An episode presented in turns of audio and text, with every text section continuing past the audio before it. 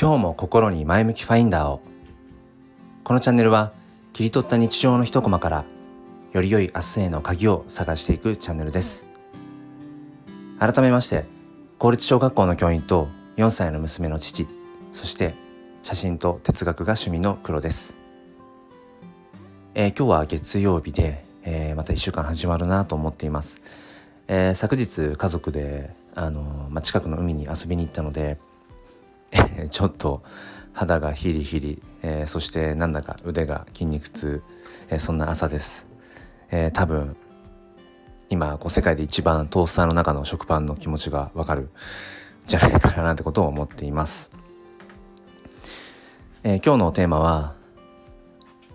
なんだっけ えっと狭い世界しか知らないっていうお話をしたいと思います。えっと僕は小学校の教員なのでまあ、それ以外の仕事をうん、まあ、そのこの小学校の教員ほどねしたことはないので、えーまあ、その小学校の教員として見ている景色以外の景色っていうのは、まあ、なかなか知ることができません。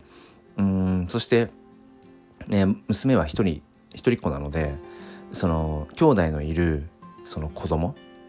ん、うん、の親の気持ちっていうものは、えーと体験したことがありません。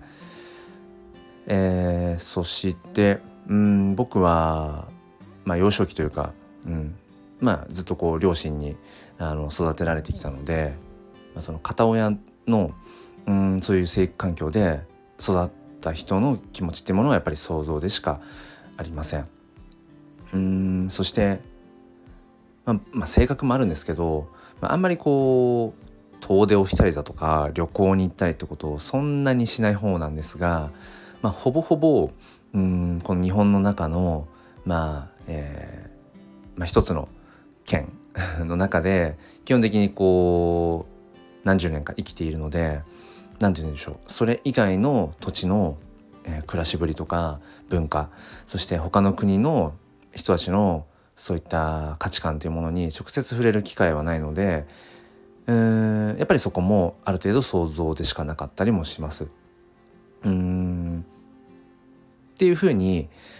何て言うんでしょうこう僕のうんまあ性格とか性質気質っていうものも含めて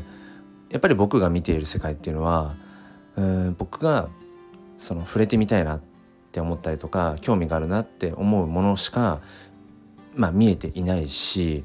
うん手の届くものしかやっぱり触れないと思うんですよね。もちろんあとちょっとって手を伸ばして何かをつかむ瞬間も必要だしうんそういう時もあるんですけど、まあ、基本的にはやっぱり自分のこの目で見える範囲、えー、手の届く範囲っていうものの世界の中できっと生きてるんだろうななんていうふうに思います。まあ、これだけねそのインターネットがまあ発達して SNS なんかも本当にこう世界をねこう近く、うん、してくれているけれどもとはいえやっぱりうんまあバーチャルとまでは言わないけれどもオンライン上のことってやっぱり共有できるものって限られてると思うんですよね。やっぱり昨年度と今年度とうん例えばその仕事上でも Zoom を使った会議とか、まあ、そういうもの本当に増えて中にはただの情報伝達であれば、まあ、それでいいよねっていう部分もあるけれどもやっぱりオンライン上っていうものはうん、やっぱりオフラインにはかなわない部分があって何かっていうとやっぱり自分のこの目でそのスクリーンを通してじゃなくて自分のこの耳でうんそのスピーカーを通してじゃなくてやっぱり受け取る。そこにはうん音とかうんその視覚だけじゃなくてちょっとしたその匂いとかっていうものもあるだろうしあとはその人の体温ぬくもりっていうものもあるだろうしやっぱりそういうところは僕らはそのこれだけねオンラインが主流になっているこの時代の中でもそのオフラインだからこそっていうところの価値ってものを忘れちゃいけないんだろうななんてことを思っています。なんか意外と真面目な話になって、えー、しまいましたが、まあ、そんなわけで、えーと、僕が、まあ、生きている世界っていうのは本当に限られた世界。ん、でもそれがいい悪いではなくてやっぱりその世界にいることを僕は誇りに思いたいしこれからも自分の手の届く世界こう見えている世界を、まあ、よりよくね、していきたいなってちょっと偉そうですが、う ん、そんな風に思っていたりします、え、皆さんはどんな世界に、え、生きていますか？えー、よければまた今度教えてください。ということで、え、本日も最後まで聞いてくださりありがとうございました。え、もう一つのチャンネル、すっぴん哲学では毎週土曜日朝5時半より、え、ライブ配信という形でゆかりさんと共に、え、語り合っています。ご興味がある方は説明欄の方からチェックしてみてください。ということで、今日も心に前向きファインダーを。